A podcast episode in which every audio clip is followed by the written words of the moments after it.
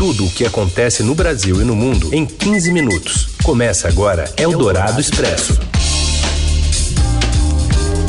Olá, seja bem-vinda, bem-vindo. Eldorado Expresso está começando por aqui com um resumo das notícias que importam no meio do seu dia e muitas vezes calha de ser na hora do almoço e agora nessa época calha também ser entre dois jogos, né, que estão acontecendo por conta do Mundial direto do Catar. Eu sou a Carolina Ercolim, comigo Heisen Abac. Tudo bem, Heisen? Tudo bem, Carol. Boa tarde para você, para quem nos ouve no FM 107,3 da Eldorado, no aplicativo da Rádio Eldorado para smartphones e tablets.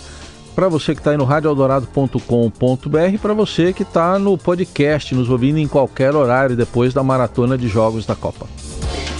Vamos aos destaques desta segunda, 21 de novembro. Lula tem alta após retirar lesão da laringe. O presidente eleito removeu um problema na corda vocal no hospital sírio-libanês e está em repouso em casa. A Inglaterra estreia na Copa fazendo 6 a 2 no Irã. Daqui a pouco as informações do Mundial direto do Catar. E ainda, o governo Bolsonaro sob pressão da transição para comprar mais vacinas contra a Covid e um diagnóstico do racismo em São Paulo. É o Dourado Expresso. Tudo o que acontece no Brasil e no mundo em 15 minutos. O presidente eleito Lula não tem compromissos nesta segunda-feira. O petista teve alta durante a manhã do Hospital Sírio-Libanês em São Paulo após retirar uma leucoplasia, uma espécie de lesão branca da laringe. O presidente eleito passa bem. A equipe foi coordenada por Roberto Calil, médico de Lula. A lesão, localizada na prega vocal, vocal esquerda, foi diagnosticada no check-up realizado antes da viagem de Lula para o Egito na semana passada. Eldorado Expresso. A equipe de transição na área da saúde vai se reunir amanhã com o ministro Marcelo Queiroga e já deverá pedir que o atual governo encomende vacinas atualizadas contra nova, novas variantes da Covid-19. A informação foi dada nesta segunda-feira pelo senador Humberto Costa, que coordena os trabalhos do setor para o futuro governo. Em entrevista à Rádio Eldorado, ele demonstrou preocupação com atraso na aplicação da terceira e da quarta dose e já defendeu a necessidade de uma quinta dose contra a Covid temos a preocupação com essa possibilidade da quinta dose, não é, que já está sendo aplicada em vários lugares do mundo.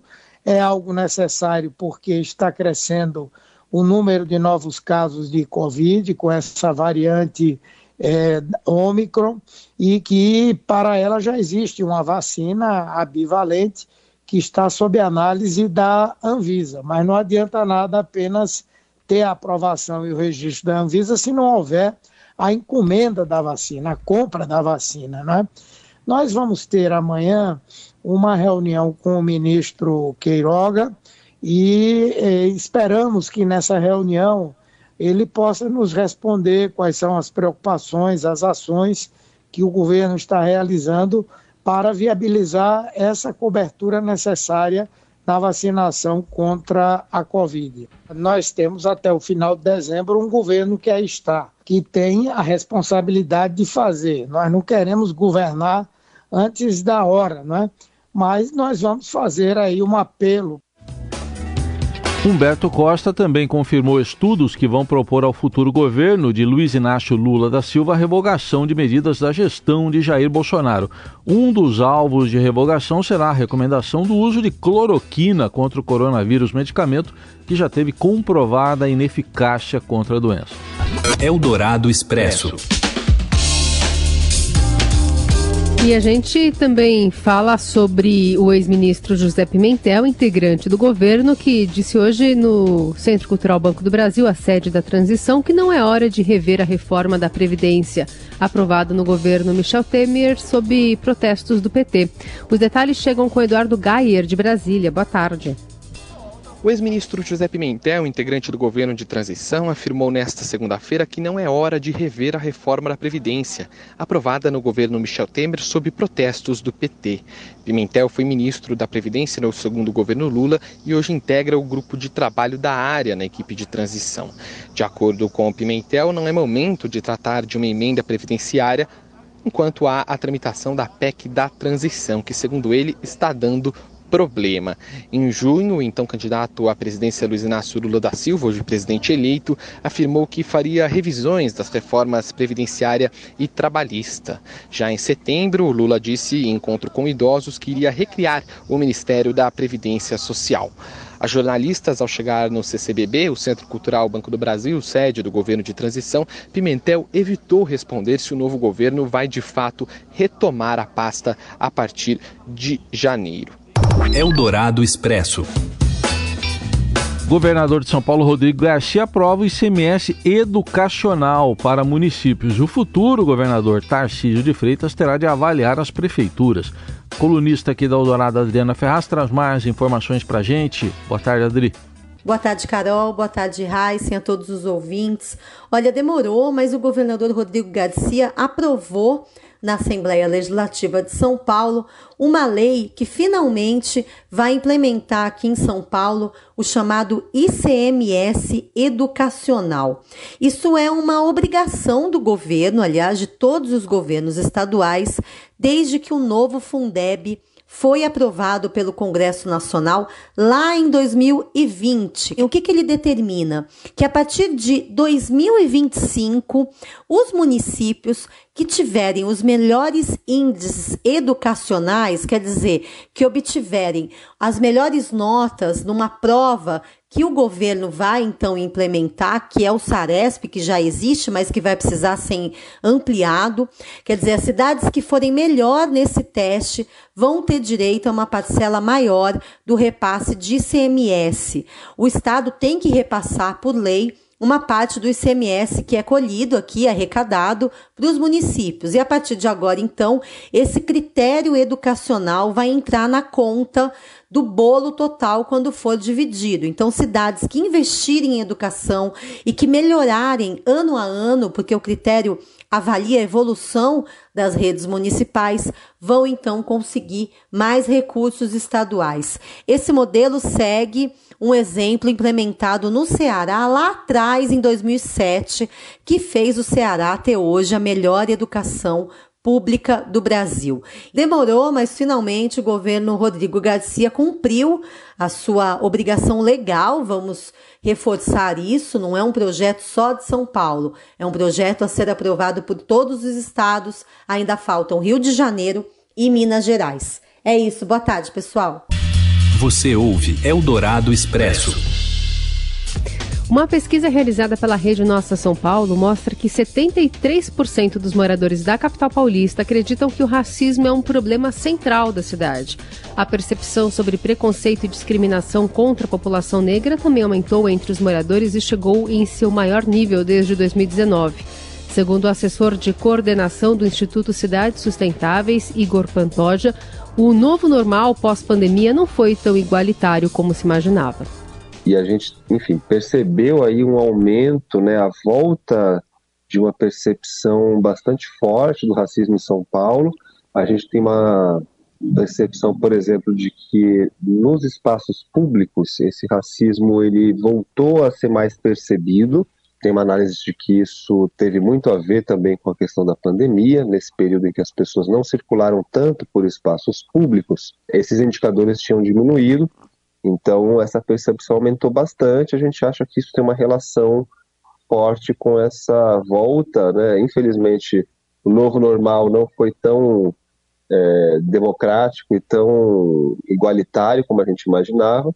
E essa percepção do, do racismo também voltou com mais força nessa retomada das atividades presenciais. Em entrevista à Rádio Dourado, Pantoja avalia que pessoas negras estão acreditando menos no combate ao racismo na cidade. Eldorado Expresso. Neste domingo, Ilan Goldfein, que comandou o Banco Central do Brasil no governo de Michel Temer, foi eleito para a presidência do Banco Interamericano de Desenvolvimento e é a primeira vez que o país ocupará o cargo. Quem traz os detalhes é a Aline Bronzatti, correspondente internacional da Agência Estado em Nova York. O Brasil conseguiu emplacar o primeiro presidente do Banco Interamericano de Desenvolvimento, o BID. O economista Ilan Goldfein foi eleito ontem com 80% dos votos e apoio majoritário dos países membros, cumprindo com folga as exigências para alçar ao posto máximo da instituição. Embora bem sucedida, a campanha de sua candidatura passou por altos e baixos. Havia uma espécie de consenso que estava na hora de o Brasil comandar o BID. No entanto, uma ala dentro do PT não concordou com a escolha do nome de Ilan, uma vez que ele foi indicado pelo governo Bolsonaro. Diante disso, agiu para tentar postergar as eleições do BID com uma ação que contou do ex-ministro da Fazenda, Guido Mantega, que antes de deixar a equipe de transição do presidente eleito Luiz Inácio Lula da Silva, enviou uma carta a representantes dos países sócios do BID pedindo o adiamento do pleito. Há um vídeo do ex-diretor do Banco Central, Luiz Avazu Pereira da Silva, hoje número 2 do Banco de Compensações Internacionais, o BIS, em que se colocava como um eventual candidato brasileiro. A tentativa, porém, foi ignorada pelo BID, que seguiu com o processo e realizou eleições neste domingo. Após vencer o pleito, com o apoio de países como os Estados Unidos, Canadá, Argentina e outros, Ilan disse à Rádio Eldorado que sua eleição representa, abre aspas, um marco histórico, fecha aspas, nos 63 anos do BID sobre suas expectativas quanto à relação com o governo Lula, afirmou que, abre aspas, tem tudo para ter uma harmonia, uma relação muito boa, fecha aspas, uma vez que ambos têm agendas similares, como o combate à pobreza, as mudanças climáticas, a proteção da Amazônia e o estímulo à infraestrutura. Ilan, que presidiu o Banco Central no governo de Michel Temer e mais recentemente ocupava o cargo de diretor do Fundo Monetário Internacional para o Hemisfério Ocidental, assume a presidência do BID no dia 19 de dezembro, após um processo de transição por um prazo de cinco anos. Eldorado Expresso. Eldorado na Copa. Qatar 2022. Hoje o enviado especial ao Catar, Ricardo Magatti, traz informações sobre a seleção brasileira e a visita do Sheik. Fala, Magatti. Boa tarde, Carol. Boa tarde, Heisen. Olha só, tô aqui no Grande Ramai Stadium, que é o QG da seleção brasileira em Doha, no Catar. É aqui que a seleção brasileira está treinando e vai treinar durante todo o Mundial. E olha só, a novidade é o treino da seleção. A seleção treinou hoje pela segunda vez em Doha, sob os horários da família real. Um, membro da família real, quarto filho do emir do Catar, presidente aqui, dono do, do clube do Al Arabi, que é dono das instalações onde treina a seleção, veio visitar aqui os jogadores e entregou uma camisa do clube ao presidente da CBF, o Edinaldo Rodrigues, e também foi presenteado com uma, uma camisa da seleção brasileira. É, a imprensa teve pouco acesso ao, à segunda atividade da seleção brasileira. A gente só pôde ver um bobinho, um aquecimento, nada muito relevante. É, antes de começar o treino para valer, a gente foi convidado a se retirar. Aí a gente fica com aquela dúvida em relação à escalação. Né? O Tite ainda não definiu, não revelou. E com certeza ele já tem uma escalação na cabeça, tem algumas dúvidas, mas a gente não, não sabe ainda quem vai jogar. A seleção vai treinar mais duas vezes, né, antes da estreia, estreia quinta-feira, dia 24, e com certeza o Tite vai responder sobre a escalação, sobre que time vai levar a campo contra a Sérvia na quarta-feira, que é a coletiva oficial da véspera da partida. Neste momento temos jogo em andamento, 15 minutos do primeiro tempo, um jogo muito esperado entre Senegal e a, a seleção da Holanda, Senegal e Holanda 0 a 0 no momento. Essas duas seleções fazem parte do grupo em que estão Catar e Equador. Ontem o Equador venceu o time da casa por 2 a 0. E mais cedo, no primeiro jogo do dia, uma goleada. A seleção inglesa fez 6 a 2, fez 6 a 2 no Irã. Eh, teve até manifestação contra o racismo, com jogadores ingleses se ajoelhando antes da partida. E o trio de arbitragem foi brasileiro, comandado pelo árbitro Rafael Klaus, que não comprometeu durante a partida. Continuamos acompanhando tudo em tempo real dos jogos no portal do Estadão. Eldorado Expresso. Hoje, às sete da noite, o auditório do Museu de Arte de São Paulo recebe o Concerto do Bem, realizado, idealizado pelo Instituto Olga Cos, que há 15 anos atende pessoas com deficiência e em situação de vulnerabilidade social com projetos artísticos e esportivos. O evento é uma parceria com a Unibis, que também promove o bem-estar social e desenvolve autonomia de crianças, jovens, famílias e idosos em situação de vulnerabilidade. No repertório, o grupo Infanto Juvenil da Orquestra e Coral da Unibis interpreta músicas do cancioneiro popular brasileiro, títulos autorais dos maestros e grandes obras clássicas e do rock internacional. A maestrina Késia Roberta de Miranda e o maestro Lucas Jolie conduzem a apresentação. Os beneficiários do Olga Cos inscritos nas oficinas promovidas pelos, pelo Departamento de Artes também se apresentam. As performances incluem demonstrações vocais e instrumentais e o evento propõe uma cultura, diversidade com mote Arte é para todos.